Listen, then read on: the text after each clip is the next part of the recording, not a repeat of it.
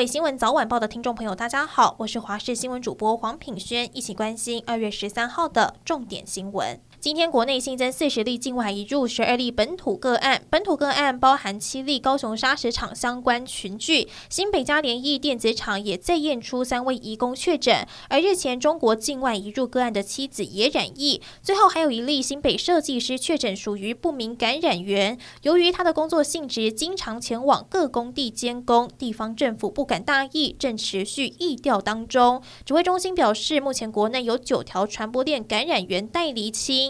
由于都还没监测期满，必须持续观察。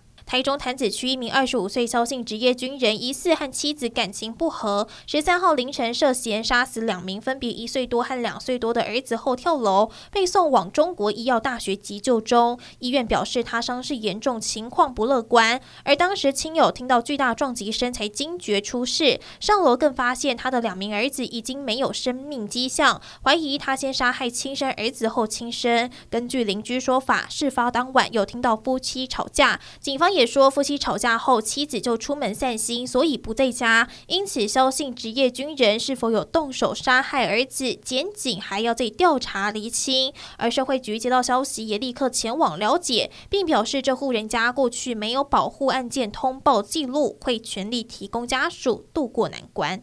乌克兰十号开始的全国范围演习，其中一场在距离克里米亚约二十公里的卡兰恰克举行。总统泽伦斯基亲自前往视察，向在场西方传媒表示，乌克兰不欢迎让紧张加温的情资跟报道，希望媒体别再渲染俄乌开战。另外，在首都基辅，数千名乌克兰人冒着寒冬游行，挥国旗、唱国歌，展现抵抗俄国的决心。二零二二台湾灯会位在卫武营的中央灯区，在今天拆除围篱开始亮相，主灯凤彩飞舞，首创结合书法艺术，将草书“凤”字融入台湾和地质造型，象征台湾优先和生命力。另外，以传统花灯工艺结合科技互动等六大灯区，让许多民众是迫不及待在正式点灯前就先睹为快。而主灯点灯仪式也将在二月十五号元宵节当天登场。同时，因应防疫，提醒想来赏灯的民众要记得注册灯会码，进行实联制。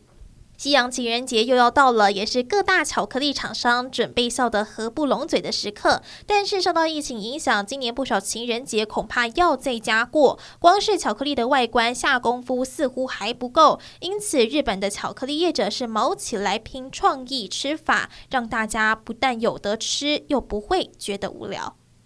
现在正值樱花季，嘉义赏樱秘境梅山乡太和村内的韩稀泥满山樱花相当的美丽。另外，位在番路乡的弥陀禅寺寺内的樱花也是满开，吸引了大批游客赏樱。大量车潮涌入山区，加上又有民众把车停在路边，造成整条山路大塞车，车流是绵延了将近一公里，排成了一条长长的车龙。辖区警方获报，赶紧派员到场疏早交通。